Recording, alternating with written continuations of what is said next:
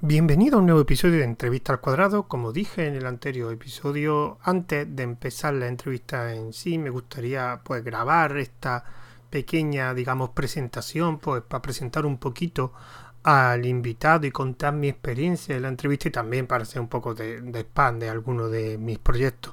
Así que lo primero, pues antes vamos a empezar con el spam. Recordar que tengo un audio curso en Mumbler. De hecho, el invitado de hoy también tiene un curso en Mumbler, que ahora lo, comentaré mm, cómo se llama.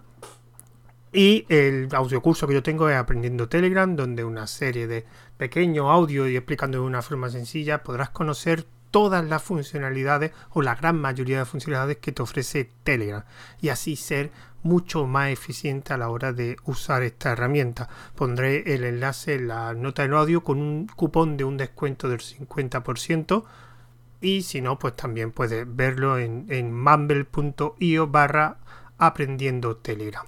Y ahora el entrevistado de hoy se llama Adrián, Adrián Susudio, que digamos que es un nombre artístico, tiene un podcast que se llama Charlando con Libros, de hecho mm, está aquí por, por ese podcast, donde entrevista pues gente que, lee libros, digamos, escritores, empresarios.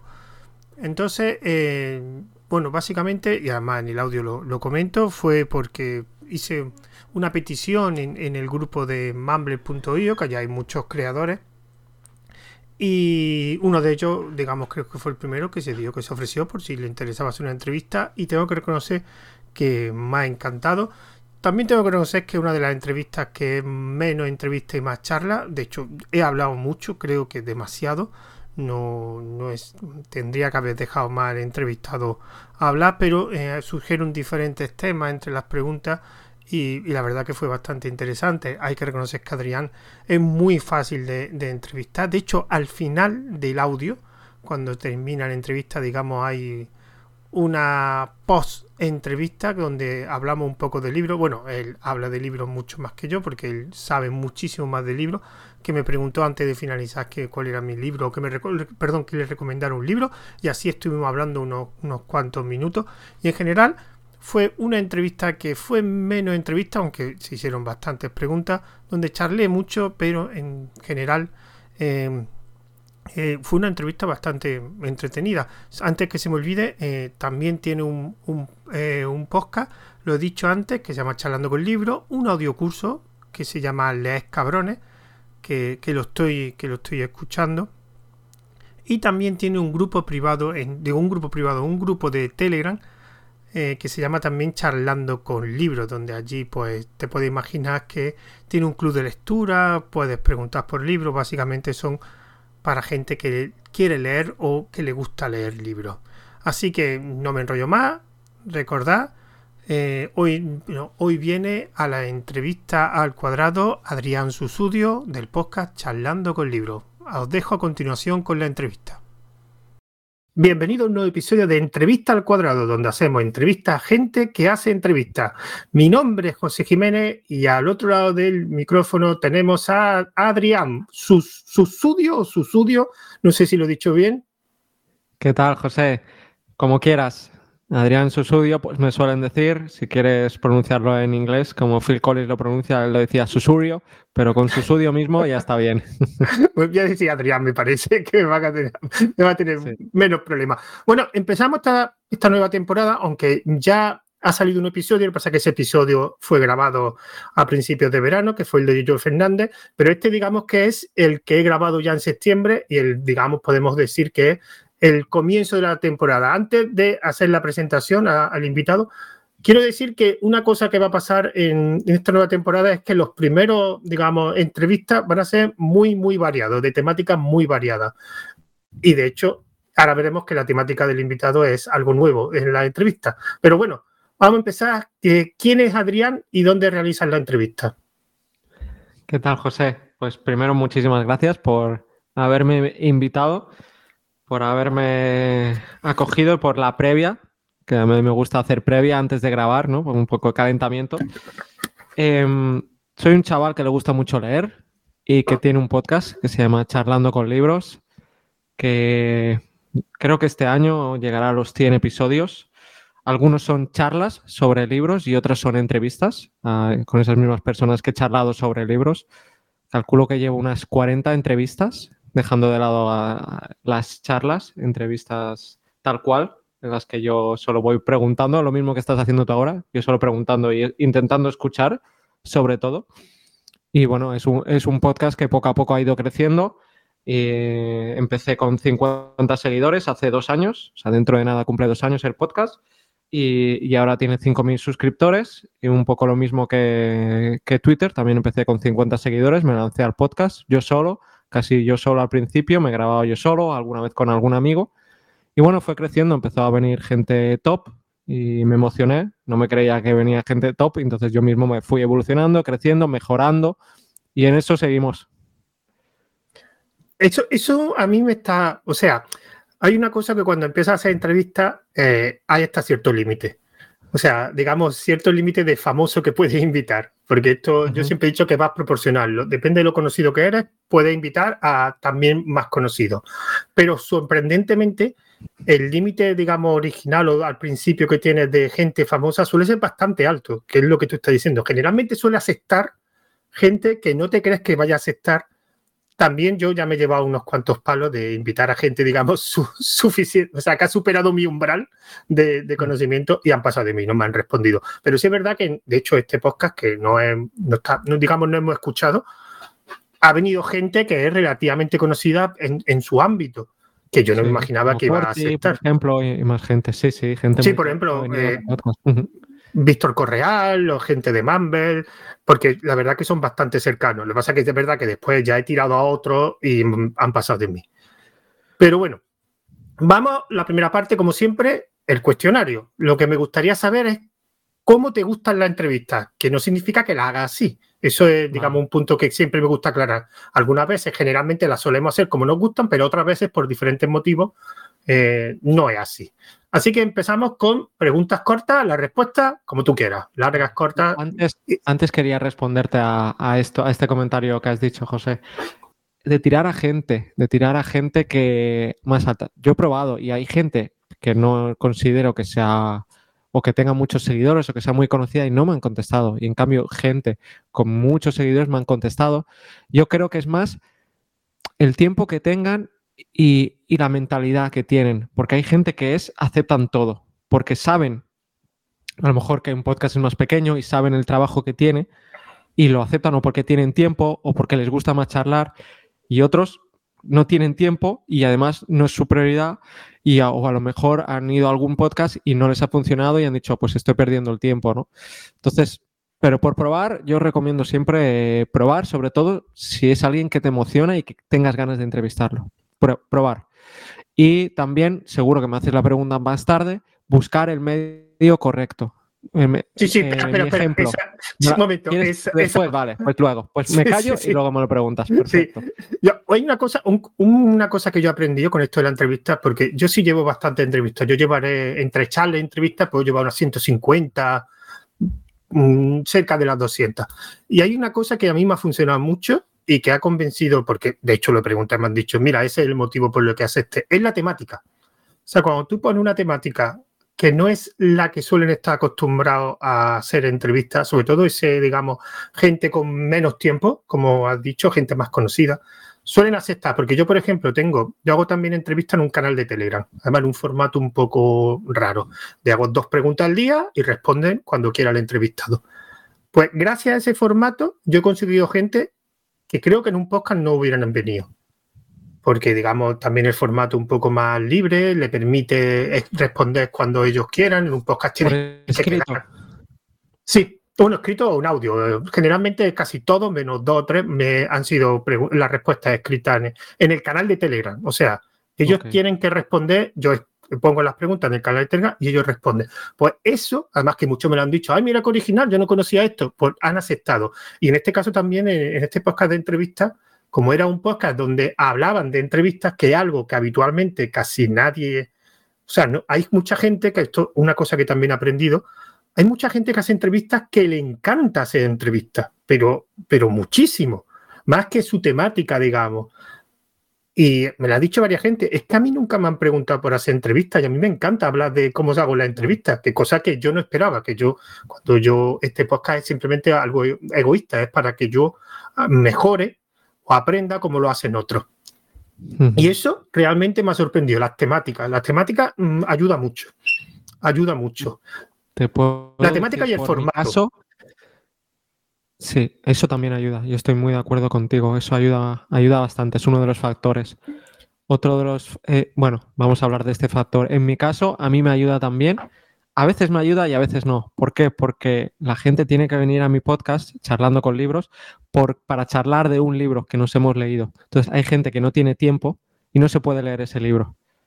Y hay, hay, veces que sí, si ya se han leído ese libro es más fácil, Mm, claro, eso, eso también hace, por un lado, me ha aceptado gente muy top que me dice, es que la idea me ha encantado, ¿no? Como un club de lectura, charlar sobre un libro. Qué diferente la entrevista a las típicas entrevistas. Y por eso lo han aceptado, pero a veces también está ese handicap que me dicen, si fuera una entrevista sencillita, sabes que ellos no tienen que hacer su trabajo por su lado, pero a cambio, al leerse un libro bueno, claro, reciben mucho. Y hay algunos que han utilizado la excusa del podcast para leerse un libro bueno y dicen, ah, mira, gracias a, venir al podcast han aprendido un montón de ese libro. ¿no? Entonces está eh, ese formato que a veces me ayuda y a veces no.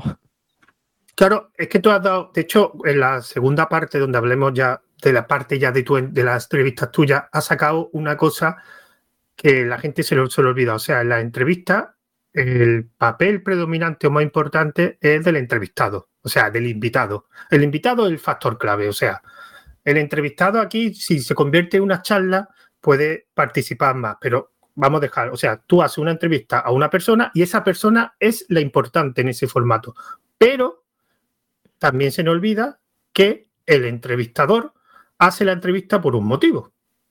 En mi caso, para aprender cómo lo hacen los otros. En tu caso, para comentar un libro. O sea, no vas a invitar a cualquier...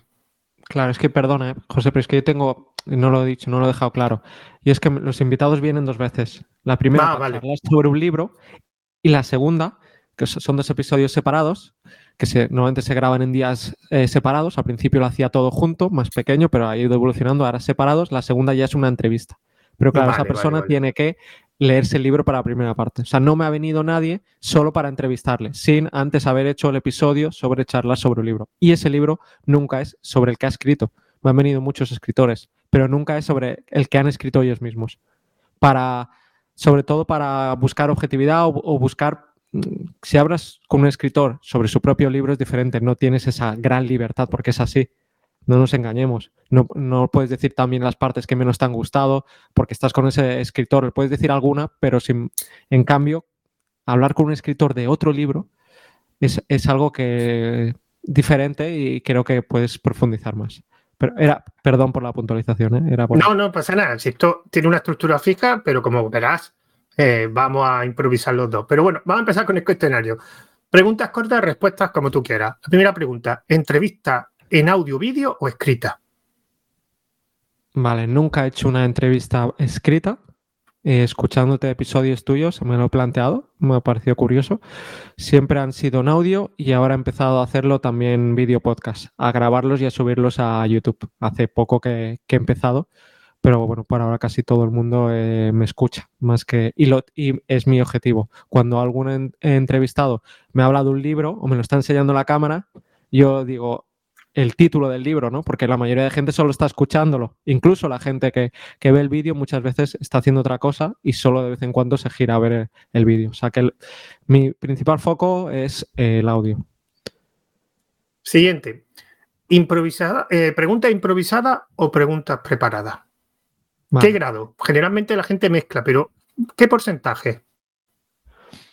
Pues eh, siento decir que depende pero en general me, lo preparo bastante eh, porque quiero mostrar, dar valor, ¿no? También. Entonces me lo preparo porque me suelo leer los libros de los invitados, me gusta, eh, sobre todo últimamente, que es que viene gente tan buena. Lo siento por decirlo tantas veces, pero es que es cierto, ¿eh? yo estoy encantado y es así. Entonces, claro, escriben libros muy buenos y quiero preguntarle cosas sobre los libros. Entonces, esa parte la tengo preparada, pero de vez en cuando me dejo llevar me gustaría dejarme llevar más, cada vez me dejo llevar más, como ahora, por ejemplo, contigo, me estoy dejando que sea más una conversación, una entrevista, pero no tan...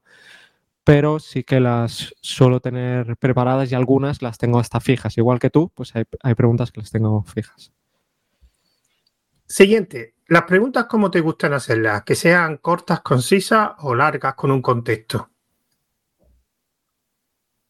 Eh, yo hacer la pregunta cuando la sí, sí, sí, pregunto, em, pues de nuevo depende. Hay veces que hay preguntas como tú que es cortas, que son claras, y hay veces que intento que sean más largas. Eh, primero por dar mi opinión o por contestar a, lo que ha dicho eh, el invitado antes, ¿no? Aprovecho esa pregunta para contestar. Y también porque a veces ayuda mucho, si haces una pregunta larga, a que el invitado esté pensando a la largo y entonces al contestar, eh, al estar preguntando y estar un minuto ahí hablando, poniéndola en contexto, que el, invitado a lo mejor a los 10 segundos ya lo ha entendido, pero da igual. Gracias a eso el invitado está pensando y puede contestar eh, de mejor forma. ¿Cuáles te resultan más fáciles o más difíciles? O sea, me, voy a autorresponder. Para, a mí, por ejemplo, las, más las más difíciles siempre son las preguntas cortas, porque tienen menos palabras, digamos, para jugar con el, con el contenido. Mucho. Eso sí, las preguntas cortas bien hechas me resultan mucho, mucho más útiles que las preguntas largas bien hechas. ¿En tu mm. caso? Es que no, lo he entendido. O sea, que me refiero, que cuáles te resultan más fáciles o más difíciles de hacer, las preguntas cortas y concisas o las preguntas. sí, sí, de crear. Sí, yo por ejemplo las preguntas cortas, concisas, me resultan, mm, son más útiles cuando están bien hechas, porque digamos van al grano y van directo a lo que tú quieres saber, que las preguntas largas que te puedes enrollar, puedes jugar más con las palabras. En mi caso, en mi caso, las preguntas cortas me resultan mucho más difíciles de, crear, porque tendemos a, digamos, las preguntas, por lo menos en mi caso, a enrollarse, a, meter mucha paja. Ya, ya, te entiendo. Intento que no, al menos. Yo es que siempre intento ser, intento ser más eh, conciso y a veces una pregunta corta que la tengo en el guion la hago larga, de forma natural. ¿Me entiendes? Suelo escribirlas de forma corta. No, en, mi guion las, las, suelo tener cortas. Eh, entonces, no lo sé. O sea, no sé si te, si te he respondido, pero... Sí. sí, no, la respuesta es que que te resulte igual de fácil o difícil. Y en el caso de las respuestas, ¿cómo te gustan que el invitado responda? ¿Con respuestas cortas, concisas o largas? A mí, por ejemplo, cuando muchas veces responden de una forma muy extensa, me da la sensación de que se aburren o, que, no, o que no entienden la pregunta. En mi caso, en tu caso. Eh, todo, esto con, todas estas preguntas son, un poco falsa dicotomía, ¿no? De te gusta una cosa a otra. Eh, yo siempre te voy a contestar, depende. Claro, claro, no, tú y la mayoría del entrevistado. pero mi objetivo es, mi objetivo es que decidáis. Porque la dicotomía es eh, un poco falsa, porque realmente os gusta más una opción que otra. El problema es que o no lo sabéis exactamente o, es que no sé cómo. Te, voy a contestar. No, sí, te voy a contestar. Sí te, te voy a contestar. No te preocupes, yo me he venido aquí a mojarme, eso no es problema. Pero eh, le decía depende, porque si el invitado tiene respuestas largas, pero da mucha información de calidad, no me importa para nada. Pero si en cambio el invitado me da respuestas largas y se está todo el rato repitiendo, pues no me gusta. Y en cambio hay invitados que te dan respuestas cortas, pero no te dan buena información. Entonces, ese tipo de respuesta corta no me gusta. En cambio, un invitado que se enrolla, pero me da una corta, hay una vez que me da una corta muy buena, pues ole, esa me ha gustado, ¿no? Entonces, claro, todo depende de, la calidad eh, de, lo que esté contestando.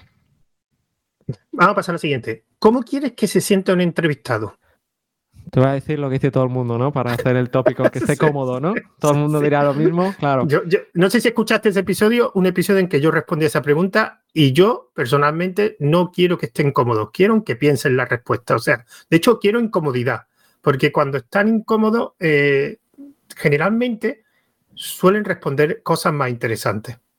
Claro, pero esa... Hasta cierto grado, hasta cierto grado. o sea... te entiendo, pero yo lo veo desde el punto de que alguien que no está cómodo es alguien que se va a cerrar en banda, que te va a contestar eh, de forma superflua, falsa. Eh, por lo mismo que si está cómodo. Si está cómodo, a lo mejor no se esfuerza.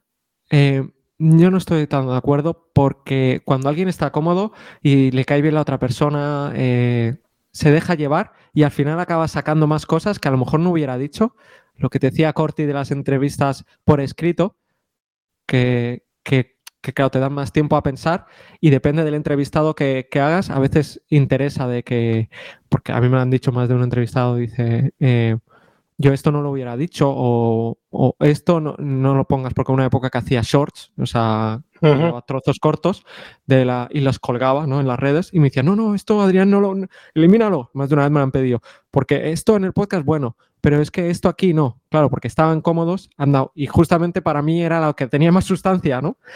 Eh, entonces, claro, es por ese lado lo de decir que, estén cómodos, eh, que estén bien, pero Sí, o sea, es que sería esta la respuesta. ¿no? Quiero que, estén cómodos y, muchas veces digo, si no quieres hablar de algún tema, dímelo. Yo antes de empezar la entrevista digo, si hay algún tema que no te interesa, eh, dímelo. Pero claro, sin pasarse también en el sentido de que a veces que viene gente solo a hacer su promo, dame algo a cambio, ¿no?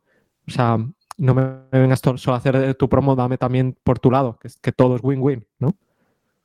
Yo, yo, es que lo de comodidad no es que mm, hablen de temas que saben o incomodidad que no puedan, digamos, estos temas no, no, puedo hablar. Yo es que, por ejemplo, las entrevistas que he hecho, que más, no todas, pero una gran parte que, que me han gustado mucho, ha habido un comentario del entrevistado, la entrevistada, por ejemplo, la última vez fue una entrevistada que me dijo, me ha gustado tu entrevista porque me ha hecho pensar. Y realmente esas entrevistas que después me dicen esos comentarios, realmente yo he estado muy cómodo, la otra persona, entre comillas, ha estado cómoda porque ha pensado que también, digamos, es que yo digo como pensar como cuando pienso una pregunta, eh, también digo que no está totalmente cómodo. Me explico, hace un esfuerzo. Te he entendido, te he entendido. Y hay gente que a lo mejor le gusta más pensar y estará cómoda, igualmente, aunque le hagas pensar. Y hay gente que no le gusta pensar y, estará incómoda. Pero yo creo que en general la gente eh, va a estar cómoda y le vas a hacer pensar a la vez.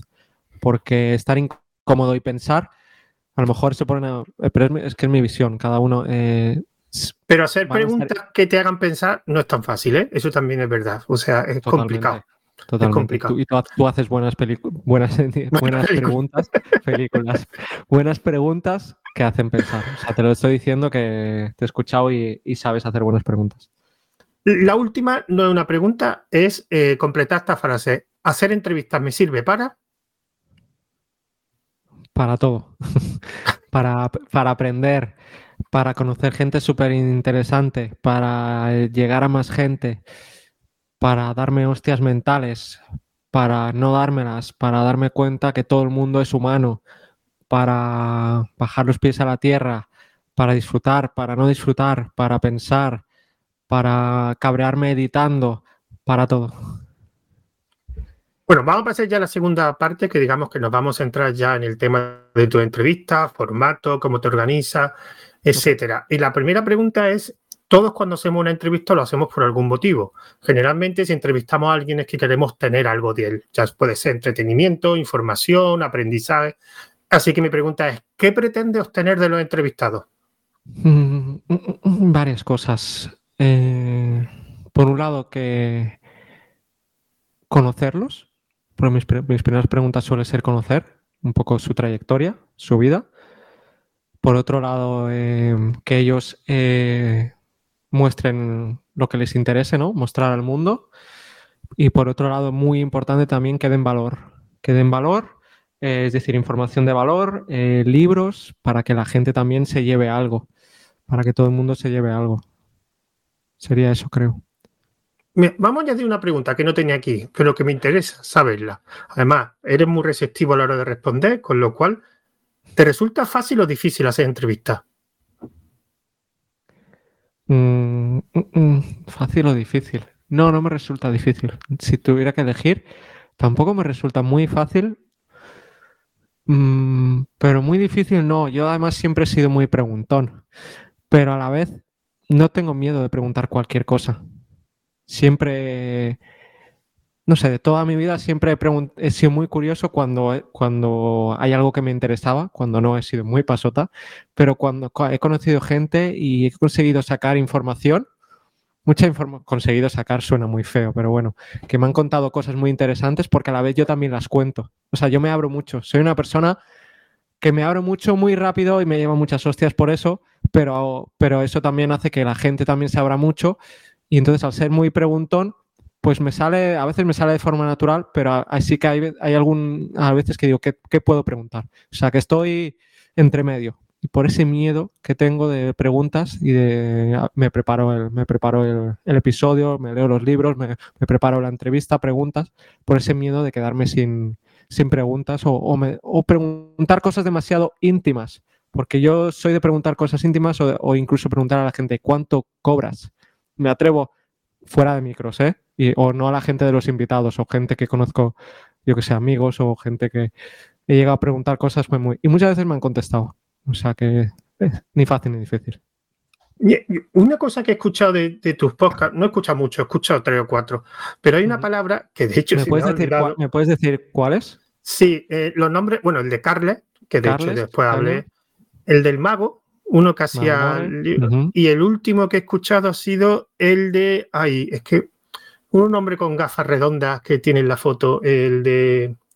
Es que no, entera, no me enteré muy bien de qué hacía el libro. Eh, espérate, te lo digo. Un hombre que salía en su foto con una gafa redonda, así muy intelectual.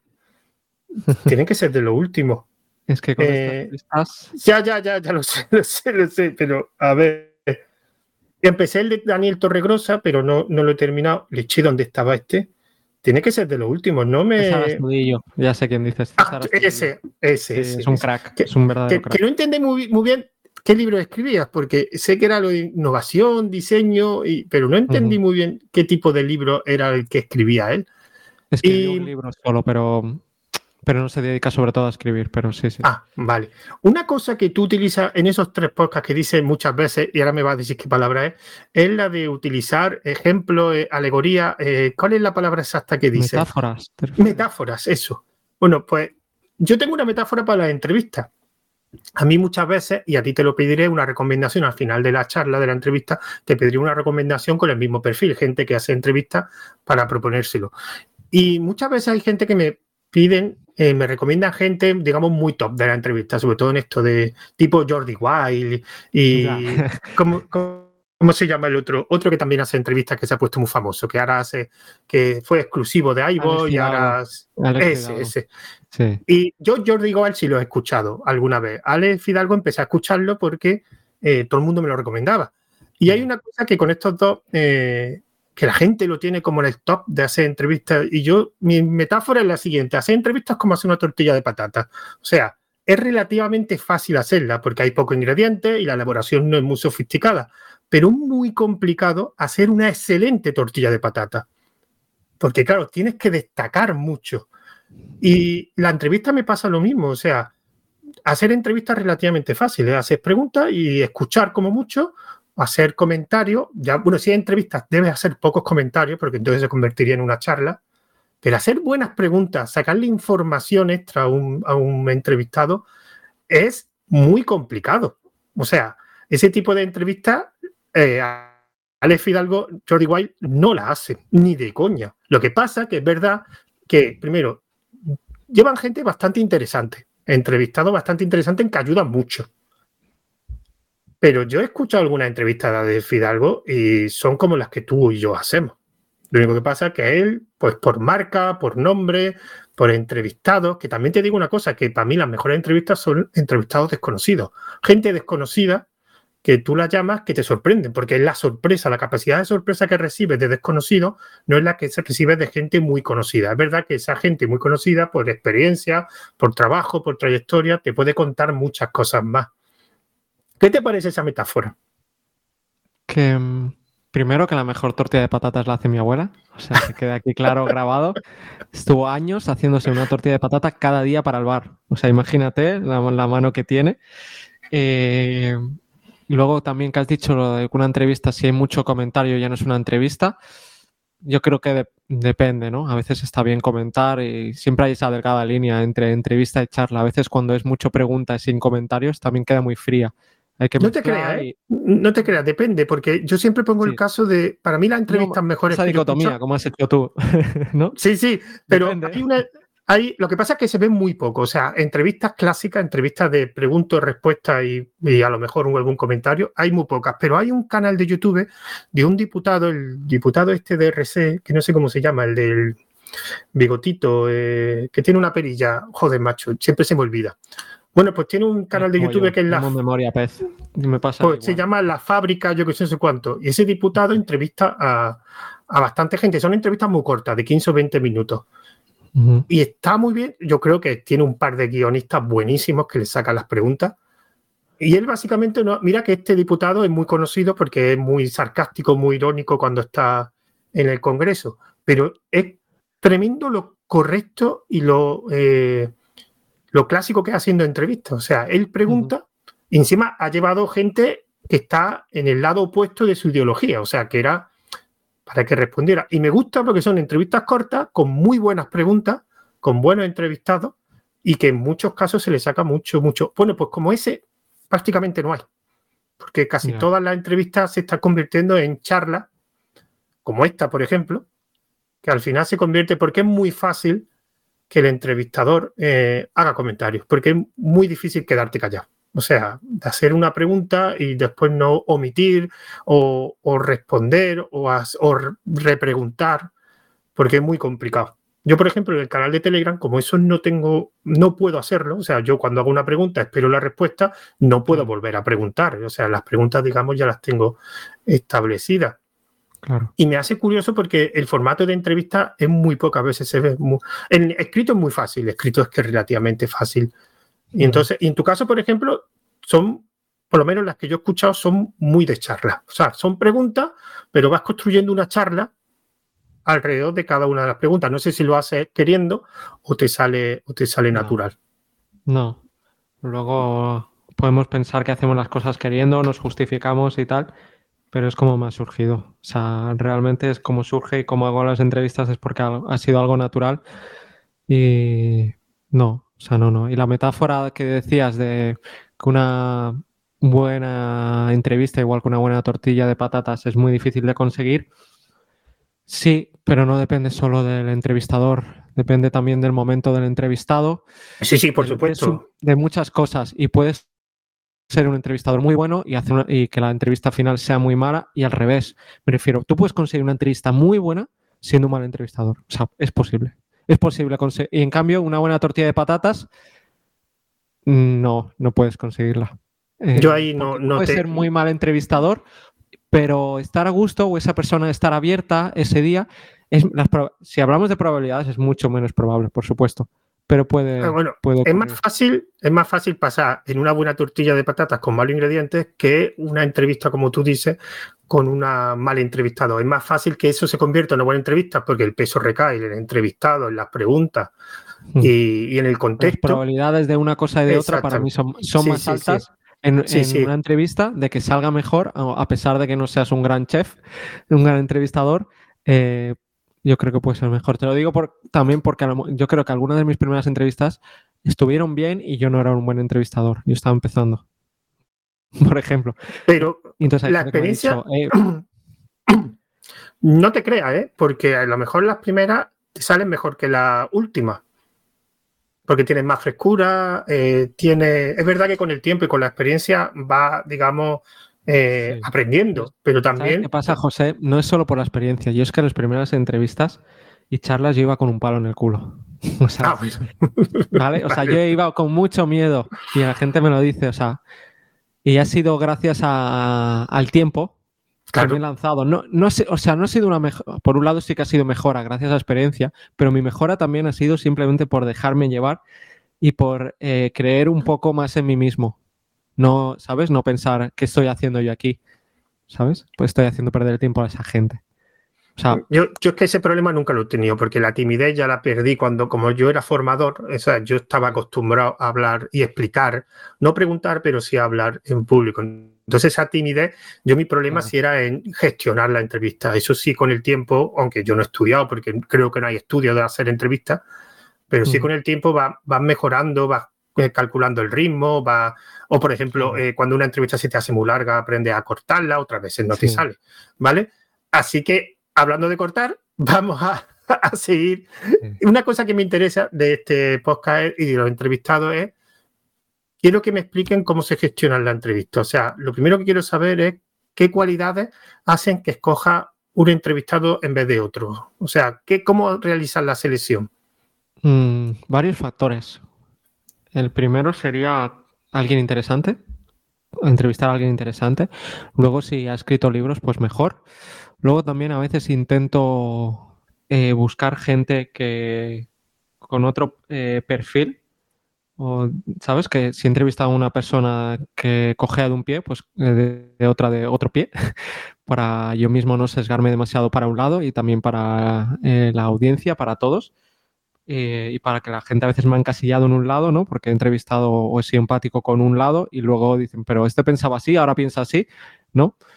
Eh, y a veces, eh, por ejemplo, si veo que he entrevistado a mucha gente, muchas mujeres o muchos hombres, también uno de los factores, pero es solo uno de ellos, también tiene que ser una persona interesante que, que sea del otro bando que sea hombre, que sea mujer, o alguien de una edad, pues busco a alguien de más edad, de menos edad, intento también, eh, pero eso no es mi prioridad. Mi prioridad es que sea alguien interesante, que quiera charlar con él, con ella, conocerlo.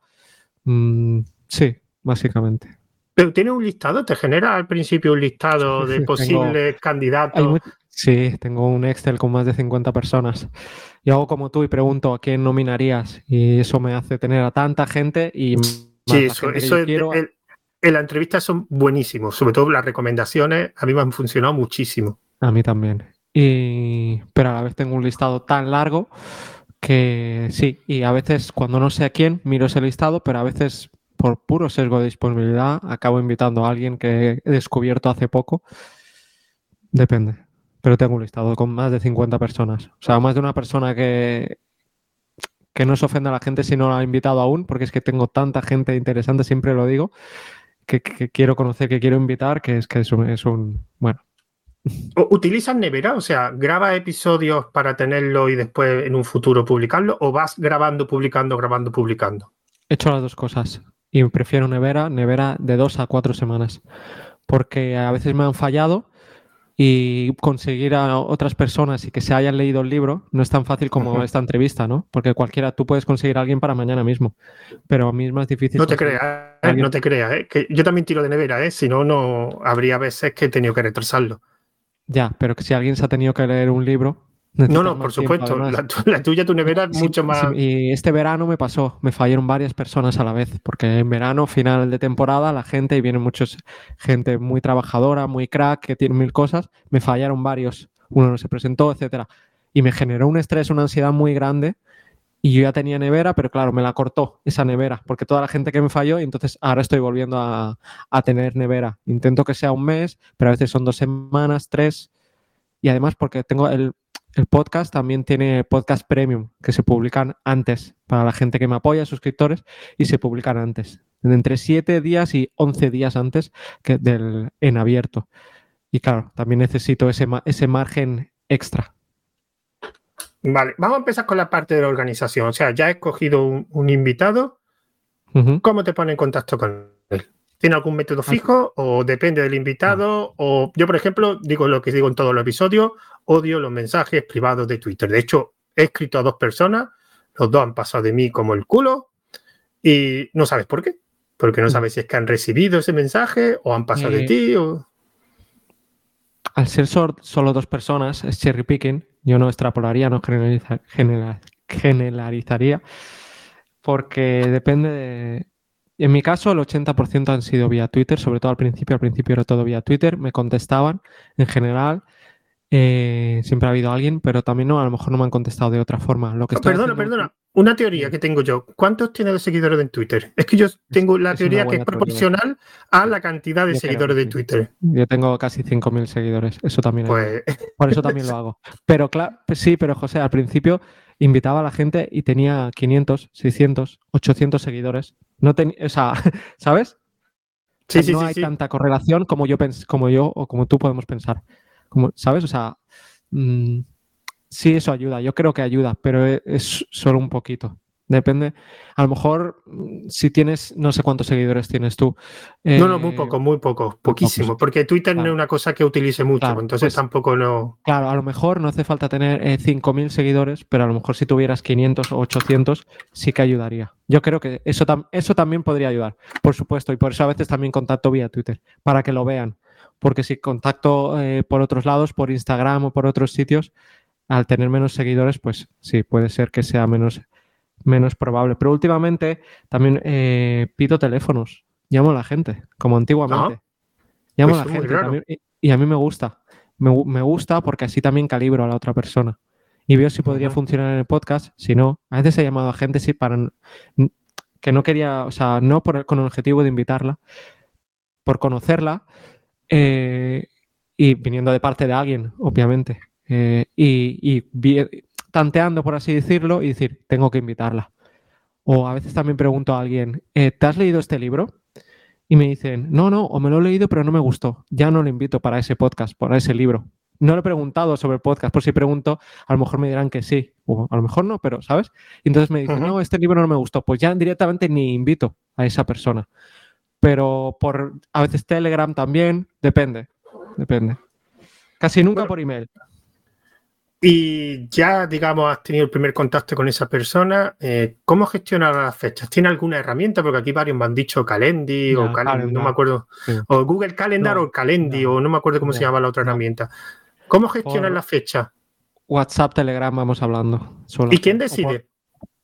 ¿Cómo? O sea, o sea, me explico. Aquí hay dos técnicas. Una es, tú propones, él propone, o bueno, algunas veces, eh, digamos, es consenso, pero generalmente o tú propones o él propone. ¿Cómo gestionas tú de fecha? Eh, ¿Tú propones la fecha o le das el poder a la otra persona que te diga? Eh, yo les digo, por ejemplo, de aquí a un mes grabamos, o de aquí un mes y medio, vale, o en noviembre. Y ya cuando, está, cuando quedan pocas semanas, les digo, ¿queréis fijar una fecha? Y le digo, del, yo qué sé, del 15 al 25 eh, yo del 15 al 25 puedo eh, y le doy muy amplio. Del 15 al 25 le digo mi horario flexible. Puedo fines de semana y por las tardes, por ejemplo. Entonces ellos ya me dicen, pues puedo este día y este otro día. O solo puedo este día. Es que hay gente que viene que es muy ocupada y en, en 10 días tienen solo un día. Y yo por suerte eh, tengo muchas tardes libres, fines de semana y como esto me gusta y tal, pues soy, tengo bastante flexibilidad que por otro lado a veces es un problema porque mucha gente me vuelve a cambiar la fecha dos o tres veces porque como saben eso es un poco putadilla. Pero bueno, eh, sería eso. Les, doy bastante flexibilidad dentro de unos límites. Es que el tema de la fecha para mí casi es lo más complicado de la entrevista, o sea, gestionar las fechas con otra persona y sobre todo, bueno, en tu caso o en el mío son generalmente son dos personas, o sea, el entrevistado y el, entrevistado, pero yo, yo hago muchas de dos. Ah, sí. Últimamente hago muchas eh, charlas. Es que la entrevista la hago con otra persona. Eso sí, son dos personas. Yo y otra persona, ¿no? Entre, el entrevistado y entrevistador. Pero muchas charlas de libros somos tres en total. yo he tenido de cuatro, ¿eh? Yo he tenido de cuatro y, bueno, de hecho ahora estoy gestionando una con Latam, con gente de Latam, de Latinoamérica, y ha sido una pesadilla. De hecho, he tenido esa charla que dividirla en dos charlas porque había dos que era imposible de cuadrar la fecha, porque uno el fin de semana podía y el otro no podía los fines de semana, era imposible. Entonces, pues separé. Digo, bueno, pues hago dos charlas, invito más gente y en vez de una, pues lo divido en dos. Esa es la única vez que lo, que lo he hecho, porque era una locura. No, Porque otra vez incluso he tenido que esperar dos meses o tres meses hasta buscar una fecha, pero es que eso era imposible. Sí, sí, y, es casi lo peor. es lo peor. Bueno, para mí no, pero sí, sí. Oye, una cosa, eh, tú no haces directos, porque me imagino que, lo que los vídeos que grabas. ¿Has pensado en meterte en el mundo de la entrevista en directo, ahora que está de moda con Twitch, sobre todo? De lo, he pensado, lo, he pensado, pero antes te hubiera dicho que no, tajante. Pero ahora que, cada vez estoy más suelto, eh, que cada vez que edito menos, porque al, principio editaba mucho, recortaba, eh, y cada vez recorto menos, edito menos Solo ahora casi solo edito por cosas molestas o toses o ruidos de fondo, cosas de estas sí que las edito, pongo música y demás, o hablo yo, hago una introducción que grababa aparte, no, no, no molesto por así decirlo al, entrevistado o no por molestar, también por dar, hasta que no has hecho la entrevista no sabes lo que hay, ¿no? Pero bueno, Eh, lo, no, por ahora no, porque creo que no tendría suficiente audiencia, yo creo. No, no lo sé. Y, también por un tema que creo que mm, te lo dijo Paul, por las horas. Te reduce mucho las posibles horas en las que puedes hacer las entrevistas. Tienen que, tendría que ser o entre semana a las 8 o las 9 de la noche o fines de semana también por... Y yo a las 9 de la noche ya no soy persona. yo yo soy, soy diurno, soy Londra, no soy búho. Entonces a esas horas a mí no, no disfrutaría yo haciéndolo. Que a lo mejor cambio de opinión y, lo hago, ¿eh? Pero por ahora no. Lo que pasa es que los directos, por ejemplo, no sé si hicieras directo en qué plataforma lo harías, si seguiría estando en YouTube o te pasaría a Twitch, que digamos que es la plataforma rey de, los directos. Y yo lo que pasa, yo aquí hace no sé cuántos episodios hubo una persona que hacía entrevistas en Twitch en directo, de hecho su formato, bueno, de hecho he tenido varios, pero eso me acuerdo porque era una desarrolladora que se llama Rocío Tomé y ella hacía entrevistas en directo en Twitch y me decía que uno de los problemas era, claro, el horario. O sea, ella tenía un horario fijo, o sea, yo, tú tienes que venir el miércoles, tienes que venir el miércoles y ajustarlo. Pero también es verdad que eh, desde el punto de vista de monetización, te puede resultar más fácil hacer directo en Twitch o, por ejemplo, de atraer gente. Porque eh, la entrevista, los podcasts, digamos, mm, no sé, Mm, yo, por ejemplo, mi, experiencia es que tampoco atrae a mucha gente. Y en un directo que te vean, puedes que tener algún alguna subida de, espectadores, aquí no serían ya oyentes. Pero no lo sé, a mí es una cosa que a mí me gustaría hacer en un futuro. Lo que pasa es que a mí mi problema es la gestión de fecha, porque tendrías que poner un día fijo, porque eso sí es verdad, si haces directo no lo puedes hacer. Hoy hago uno, eh, la semana que viene no hago, tienes que dar una constancia. Por lo menos lo que yo pienso. Los directos tienen que ser constantes y acostumbrar a los, espectadores de tal día, tal hora, tal día, tal hora, tal día, tal hora. Y si no eres capaz de mantener eso, mm, no te, creo que no te iba a dar. El podcast seguiría siendo más, más eficiente, creo yo. Eh, yo creo que muchos invitados no podrían venir entonces a esa hora y, perdería a lo mejor calidad de invitados. ¿Sabes? O sea, libertad, sobre todo, de muchos invitados no, no podrían venir a esa hora por el tipo de invitados ¿no? que, tengo. Tengo invitados, pues eso, que son eh, empresarios, eh, bueno, gente muy, muy inquieta, eh, que hace mil cosas. Y entonces a lo mejor no directamente me dirían, pues iría, pero a estas, para esta hora, que es la hora fija, que solo puede ser esta hora y este día, no puedo. No sé, por ahora, por ahora no, Pero el tema de promoción también sería un punto para ello. O sea, mm, sería más. Yo no creo que o sea, Twitch, si te fijas, el 99% de la gente en Twitch no tiene ni, ni 10 visualizaciones. O sea, ni 10 personas lo están viendo realmente. O sea, no lo ve nadie Twitch. Lo ven, es, es muy, está muy separado la gente que lo ve y que no lo ve. Y crecer en Twitch es muy, muy difícil, pero, es, para mí es la, la, peor red para crecer.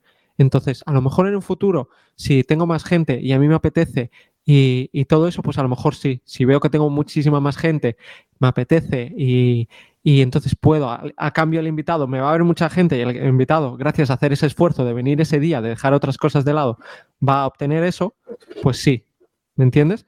Pero yo creo que sin una muy buena base, no, no, es que yo mismo no quiero invitar a gente a hacerle por así, hacerle perder el tiempo, entre comillas, sin, sin tener ya muy, muy, mucha gente pues, ¿sabes? O, es que no sería capaz de pedirles que vinieran a un directo por, eso. Pero es más fácil hacer comunidad, eso sí lo he visto yo. O sea, yo tengo algún compañero que tiene, que ha empezado este año con Twitch, que es desarrollador, David Vaquero, y lo, lo ven poca gente, a lo mejor 20 o 30, pero yo que de vez cuando me he entrado para verlo, siempre son los mismos.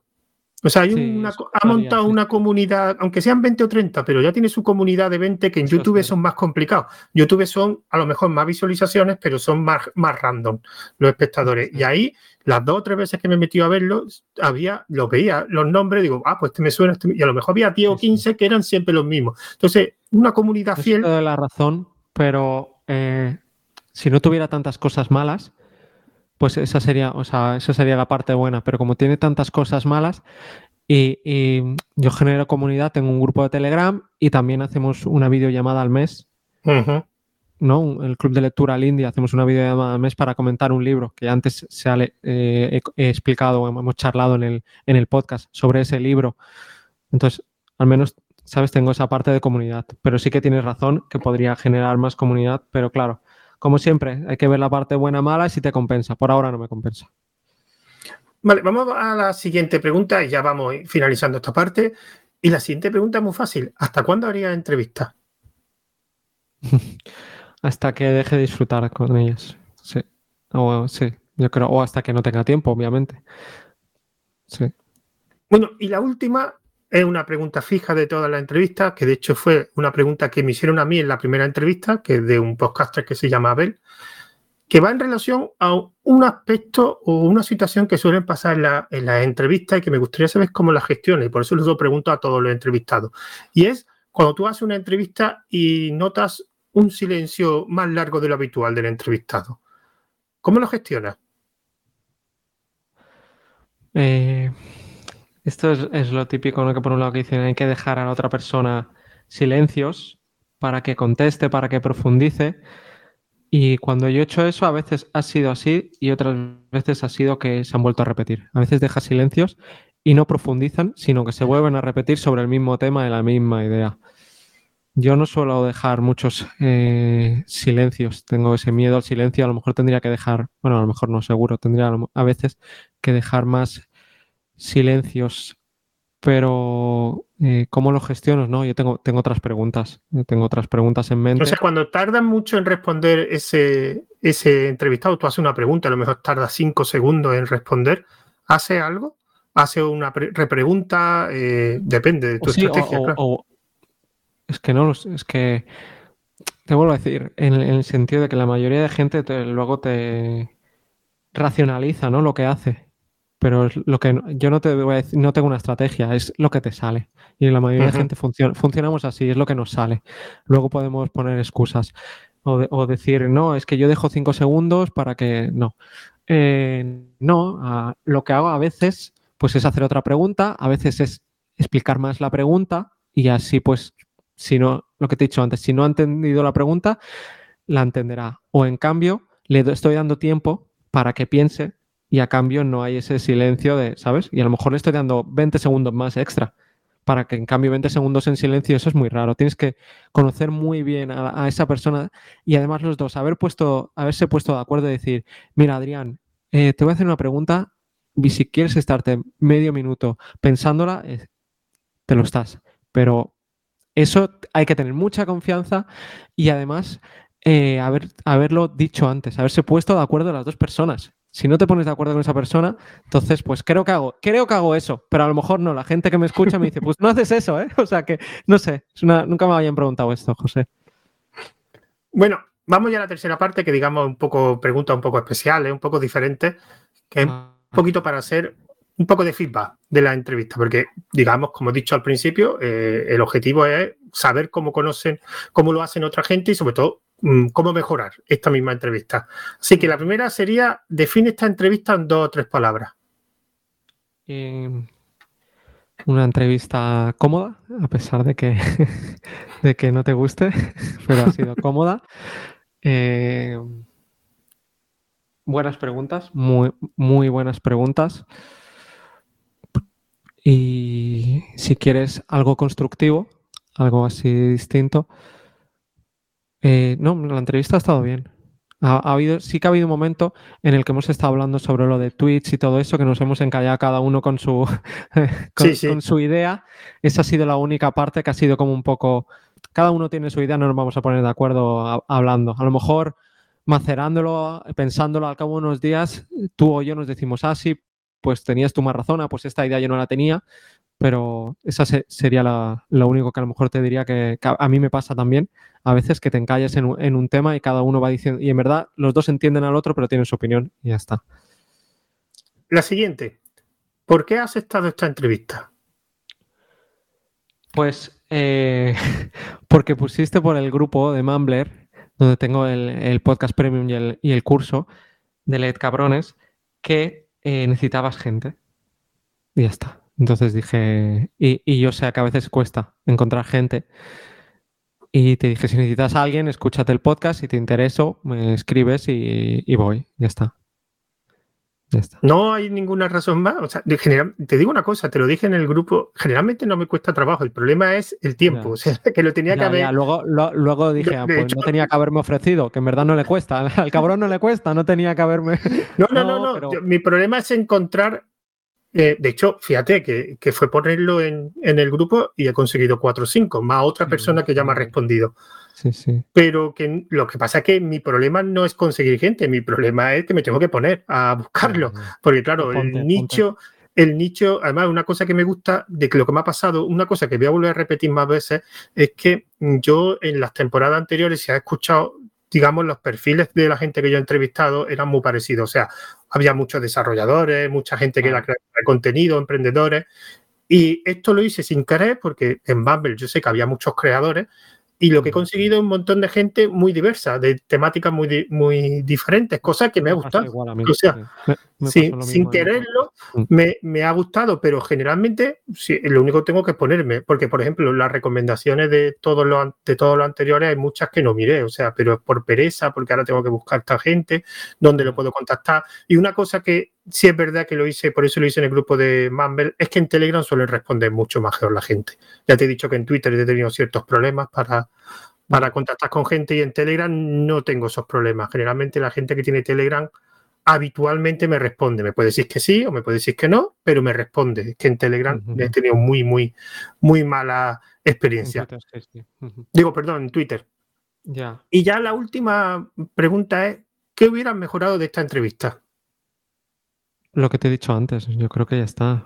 Eh, ah, no sé cuánto ha durado. ¿Tienes la hora ahí? ¿El tiempo? ¿Cuánto llevamos? Mm, um, hay que cortar el principio, pero aproximadamente una hora. Ha habido otras entrevistas en este podcast que han durado. Lo normal es que intento yo de entre 45 y una hora. Esta supera la hora, pero bueno, ha habido otras que han superado también la hora, no hay problema. Sí, sí, lo sé, lo sé, pero tenía curiosidad porque pensaba que, que sería la entrevista más corta de todo el podcast tenía ese miedo, entre comillas. Pues es que eh, hemos hablado mucho al principio. Me he enrollado más. Yo digo que no me enrollo, pero hoy me he enrollado. Cuando estoy cómodo, José, me enrollo. Sí. suele pasar, que con otra gente hemos. Sobre todo cuando las charlas no tienen nada que ver con las preguntas. O sea, antes de preguntar, se sugiere lo de Twitch, por ejemplo, o lo que hemos hablado al principio. Que de hecho ha, ha habido una, no sé si fue la última o la penúltima, la de Samuel o Santi, que creo que fue Samuel, eh, que tiene dos niños y el principio de la entrevista fue hablando sobre el tiempo que te dan los dos niños. Y eso estuvimos 20 minutos hablando. Y no había empezado todavía las preguntas. O sea, que algo, que algo habitual. Bueno, y ahora ya, digamos, la, digamos, el salseo ya puro, que sería, ¿cuál ha sido tu mejor entrevista como entrevistador? Eh, ahora aquí no me mojo y no te digo, no, mira. Eh, Puedes decir típico de puede decir lo típico de es que todas han sido muy buenas, no sé cuál escoger. Eso es algo que, te dice. Me, acojo la quinta enmienda y no, no, no, me voy a mojar, me da igual. Eh, te voy a decir, eh, para mí una de las mejores entrevistas fue la que le hice a María Blanco porque, porque se abrió mucho. Y fue una entrevista que le porque habló de hacía poco que se había... Fue una entrevista muy distinta a todas otras y ella confiaba mucho en mí porque ella además es oyente, es una suerte muy grande que tengo. Me suena mucho María Blanco, ¿de, qué es? Escritora, es una escritora. Eh, y, esta mujer hace poco superó, esta gran mujer superó un cáncer hace poco y, y me dijo, porque yo con ella la primera vez que hablamos estuvimos una hora hablando por teléfono, ¿vale? y entonces fue uno, lo que te decía antes. Le dije, María, te tengo que invitar. No te había invitado antes porque hablas mucho de ideología y de política y a mí, son, a mí no me gusta hablar sobre eso. Pero igualmente te tengo que invitar al podcast. Y, me dijo ella, y me dijo, vale, pero quiero hablar de este tema, porque yo doy libertad a la gente, entre comillas, decir, ¿de qué quieres hablar? A veces lo casi siempre la gente me dice, no, no, lo que tú quieras, no, lo que tú quieras, pero en su caso me dijo, Adrián, quiero aprovechar a hablar de un tema que nunca he hablado en ninguna entrevista y es de mi enfermedad del cáncer y de su anterior enfermedad de hace varias eh, décadas, tenía 30 años, que, fue anoréxica, que lo superó. Y habló sobre esos dos temas. También habló de sus libros, de ideología, también de sus, pero sobre todo de esos dos temas.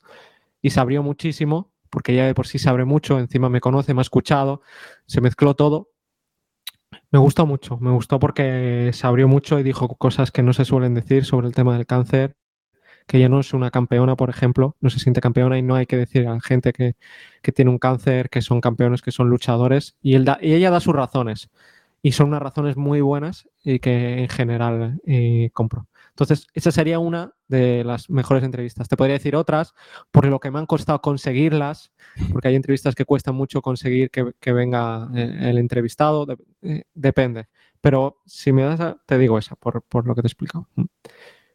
Bueno, y ahora la segunda parte de esta, digamos, petición, que sería, o la pregunta, ¿cuál ha sido tu peor entrevista? Aquí, como quieras, da los datos que tú quieras. Sí, no te puedo decir quién, porque recientemente ha fallecido y no quiero, ahora mismo no es el momento de hablar de eso, ni quiero que lo diga nunca. Eh, en abierto, básicamente, es una entrevista que no publiqué. Y es una persona muy famosa en España, en, LATAM no, pero en España sí, es una persona muy famosa, eh, sobre todo hace unos años, ahora ya no tanto. Y, con esta persona eh, bueno, es una persona que multimillonaria, eh, que ha escrito libros, pero no multimillonaria por escribir libros, un emprendedor. Pero le entrevistaba y todo el rato era yo, yo, yo, yo. un ego muy, muy grande. Que todo el mundo lo tiene, no pasa nada por eso. El problema es que cuando no das valor, cuando solo das yo, yo, yo. Y es que yo hice esto, yo hice esto otro. Vale, pero si me das información de valor al menos, ¿no?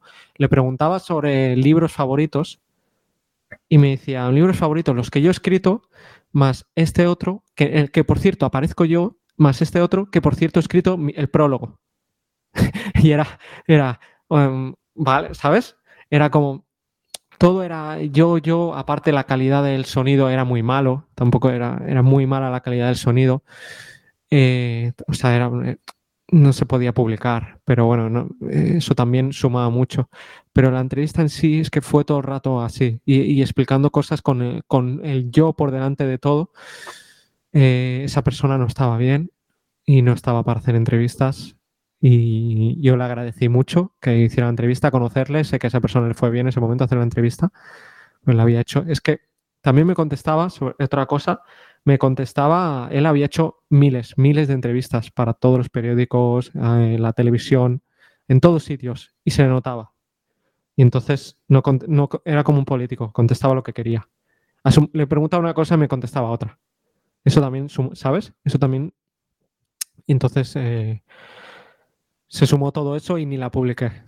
Ya solo por la calidad de sonido le dije no, no es buena calidad de sonido y que era cierto, no se podía publicar. Pero además se sumó todo esto. O sea, esa sería la entrevista.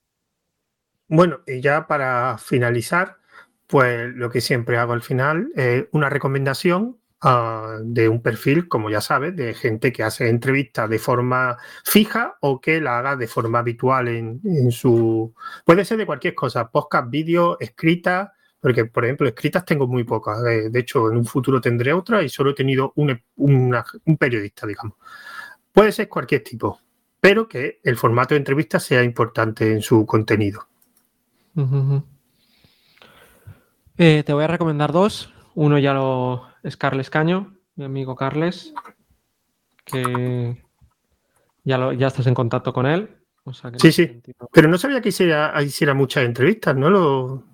En, en, sí, pero en uno de sus podcasts eh, hace charlas de libros, no son entrevistas per se. Hace, hace charlas de ah. libros, invita a gente, no son tanto entrevistas. Vale, vale, vale.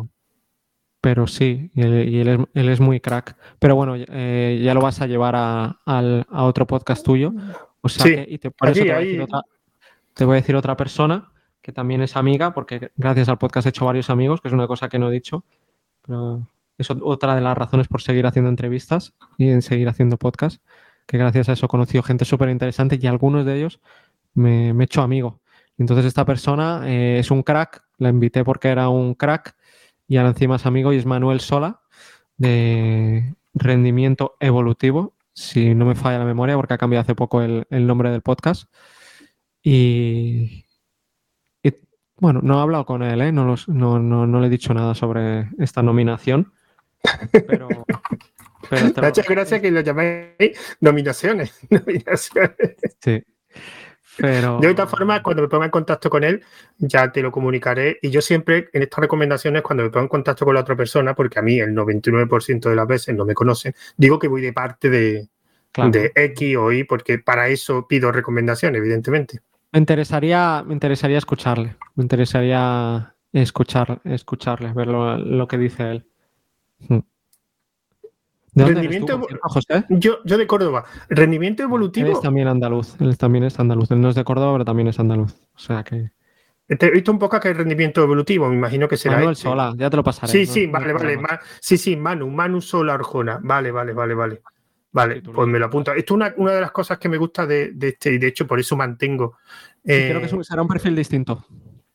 Sí, ah, porque aquí lo que estoy conociendo también es muchos podcasts diferentes. Algunos no sigo escuchándolos, pero otros sí sigo escuchándolo habitualmente. Y eso es uno de los motivos por los que sigo también este proyecto, porque no son por la escucha, las escuchas son ridículas porque conozco gente y conozco podcast, podcast que realmente no hubiera conocido si no llegase por una recomendación. Bueno, y ya para finalizar, pues que te, mm, digamos, promociones tú, que comentes tus proyectos, tus redes sociales, lo que tú quieras. Em, mm, mm, mira, eh, yo ya he hablado de mí suficiente. Podéis seguir a Manuel Sola, que le acabo de comentar. Carles Caño, por ejemplo, hay mucha gente muy crack por el mundo.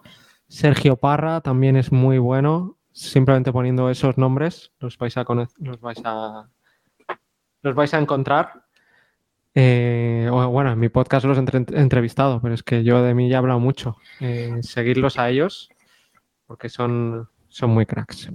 De todas formas, pondré tu, tu redes o, o, tu podcast en las notas del audio. Carles, eh, Carles Caño, eh, muy crack, muy buena gente, o sea, me ha sorprendido que contactara con él, ha sido todo facilidades. Y a los que están escuchando, si le interesa, el día, no sé cuándo se publicará, pero creo que era el 9 de octubre o el 7 de octubre, ya no me acuerdo. Grabaremos, seguramente se emitirá en directo, el 7 de octubre con Carles Caño en el podcast que tenemos de formador en tiempos revueltos, que hago otro con mi compañero David Vaquero, y aquí hablamos de formación. Así que ya aquí solamente suelen ser formadores o gente relacionada con la formación. Así que generalmente eh, lo, emitirá por Twitch. Mi compañero David Vaquero tiene un canal de Twitch y lo emitirá por posiblemente por Twitch. No, no, estoy seguro porque este sería el primero de esta temporada. No solemos grabar mucho, solemos grabar a lo mejor por temporada 5 o 6 o, o 7 como mucho. Temporada me refiero de septiembre hasta verano siguiente y simplemente lo grabamos para conocer gente y para pasarlo bien. Y recordad ya. Muy bueno, que se llama Story, perdona, ¿eh? Carles tiene un libro muy bueno. Si, la gente quiere hacer la previa, calentamiento, se lo puede leer sobre. Se llama Storyfulness y explica pues historias. Cómo, es, cómo utilizar las historias pues para comunicarse, como estamos haciendo tú y yo, lo que has explicado de la metáfora también, pues, eh, y está muy guay ese, ese libro. Y ah, perdona eh, por eh, robarte la entrevista. Y antes de que nos despidamos, quiero que me recomiendes un libro. ¿eh? Uy, pues espérate, te voy, a, recomendar un libro que quiero, que quiero que salga, pero el, no sé cómo llama al autor, pero lo llamaría muy mal. Que, espérate, que tengo que ver el título. Es una trilogía, solo ha sacado dos. Patrick Rothfuss, creo que se llama. Y es ¿Cómo se llama? ¿La de Crónica del Asesino a Reyes o...? Sí, no me acuerdo el nombre, pero sé cuál. Hace muchos años que me lo leí. Y sí, sí, claro, es que hace muchos años que tenía que haber sacado ya el tercero. Sí. Y me encantaron los dos primeros, me gustaron. Es tipo, digamos, Señor Anillo, pero con otro enfoque. Ah, mira, el, nombre del viento y el temor del hombre sabio. Y tiene que sacar un tercero. El problema es que triunfó, por eso no lo sacó. Igual pero es más triste, Pero escúchame, es más triste todavía. No, no, pero es más triste todavía. Es que este hombre ya lo tiene escrito los tres. O sea, este hombre lo que hizo fue escribir un libro que le quedó tan largo que decidió dividirlo en tres trozos. Lo único que hizo con el primero y el segundo es, digamos, eh, acabarlo, o porque el hombre es muy perfeccionista, pero la historia ya la tiene dividida en tres trozos. Lo único que pasa es que parece que el hombre es muy perfeccionista, parece que se le ha subido también el éxito y está muy, muy vago. pero porque dijo que ya iba a sacar el año, que, el año pasado, pero está claro que no. Y esos me gustaron. Y hay uno... Cuando ya no tienes, ya puedes comer bien, ya se te, se te quita. Cuando ya el dolor de, económico desaparece, la, esa motivación nos mueve, nos mueve mucho. y, hay, y hay otro, ostras, pero es que no me acuerdo del título, lo tengo aquí delante, pero mm, no sé dónde está. Que recuerdo era es que no, no sé si era uno muy pequeño, era de un, a ver si por la temática te suena, porque era relativamente famoso, era de un antiguo asesino de la mafia que lo deja y se vuelve médico. Y está en un hospital y de hecho iban a hacer una película que iba a ser Leonardo DiCaprio. Y la parca, la parca, eh, burlando a la parca. Vale. Eh, y pues lo estaba pensando, ¿eh? porque me lo he leído, me lo he vuelto a leer hace poco, lo tengo aquí detrás. Yo nunca me lo, me lo, podré volver a leer porque hay una escena que me ha marcado el resto de mi vida, que es una escena que hace el protagonista, no sé, no sé si te la has leído, sabes cuál es. Digamos que hace una cosa con el cuerpo humano. No sé si lo recuerdas. No me acuerdo. Bueno, hace una cosa bastante, como tenía conocimientos médicos, digamos, para defenderse, de, porque venían a, digamos, antiguos compañeros de la mafia venían a por él y digamos que se encierra en una habitación y no tiene ningún arma.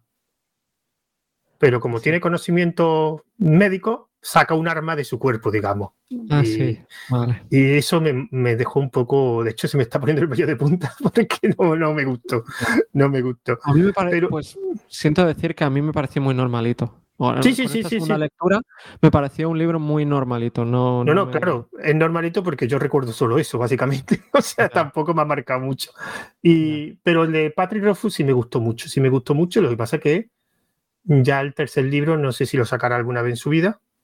Y yo es que no leo mucho últimamente el libro. No, o sea, he leído, por ejemplo, unos que me encantaron mucho son los de The Witcher, la saga de Witcher, los seis libros. Eso Personalmente me gustan más que El Señor del Anillo, por lo menos para mí son más entretenidos. La calidad no es tan buena a lo mejor de escritura, de, narrativa, pero a mí me resultaba más entretenido. Es que a mí El Señor del Anillo... Ahora, que te recomiendo leer ahora además, ya, ponte hoy mismo, el de Dune, porque nada sale la peli. intenté, lo, tuve hace muchos años. Y es que, gustando muchísimo, ¿eh? Me, está enganchando. ¿eh? te, explico mi situación. Yo cuando era joven me gustaban mucho los videojuegos y un videojuego que me marcó fue el Dune 2. No sé si... Ah, no. Y bueno, pues un Dune, 2 era un juego que sacaron de, los libros y después sacaron la película, creo. Es que no sé si me acuerdo si fue antes el videojuego o la película. Y como me gustó tanto el juego, después vi la película y después intenté leer los libros, pero no, no. No te no, me quedé con muy pocas páginas porque me resultó muy... Yo es que quiero libros que sean fácilmente digeribles. O sea, es curioso porque uno de los libros que yo, que yo me he leído y que me gustó bastante fue La Regenta. Me resultó bastante entretenido La Regenta. Pero generalmente me gustan libros fáciles. O sea, a mí El Señor del Anillo, yo me lo he leído y me parece un tostón. Sobre todo el tema de las, de las descripciones. Me parece excesivamente descriptivo. Es que para mí este no es muy descriptivo. Para mí el único problema que es que a lo mejor... Es la trama, mira la trama. Es que tiene muchos personajes al principio. Y eso, a mí, eso a mí me ha pasado con muchos libros, pero ¿sabes qué pasa? Que ahora ya como al leer tantos libros y sobre todo leer mucho también, que antes hace años no leía muy pocos ensayos, libros de no ficción, antes leía sobre todo novelas como tú, pero ahora al leer también ensayos eh, son más fáciles los libros que con más personajes. O me pongo una libreta y me apunto los cuatro personajes y con eso luego ya me resulta más fácil, ¿sabes? Me, apunto los principales personajes en una libreta y ya no me pierdo, en una página vaya, ya no me pierdo. Y, pero una vez superado eso, es muy bueno. Yo llevo la mitad de páginas en, nada porque me está enganchando y súper largo y, me, está, me está encantando. Pero bueno. Bueno, voy a, eso voy a hacer el final del podcast y si quieres podemos charlar un ratillo después. Bueno, recordar, eh, bueno, ante todo, muchísimas gracias, eh, Adrián, por aceptar la, entrevista para hablar de entrevistas, que después hemos hablado un poco de todo, no solo de entrevistas. Y recordar que esta entrevista, como no tengo ya nevera, posiblemente salga la semana que viene o la otra. Es verdad que posiblemente grabe más. Eh, en esta semana tengo para grabar otro, otra entrevista más y posiblemente voy a intentar una tercera más entrevista para después más adelante ir publicándola. Y recordad que solamente tenemos una cuenta de Twitter que entre cuadrado, donde pondré la publicación de la nueva entrevista y de las próximas que voy a hacer. Así que me despido de todos vosotros. Hasta la siguiente entrevista. Adiós. Hasta luego.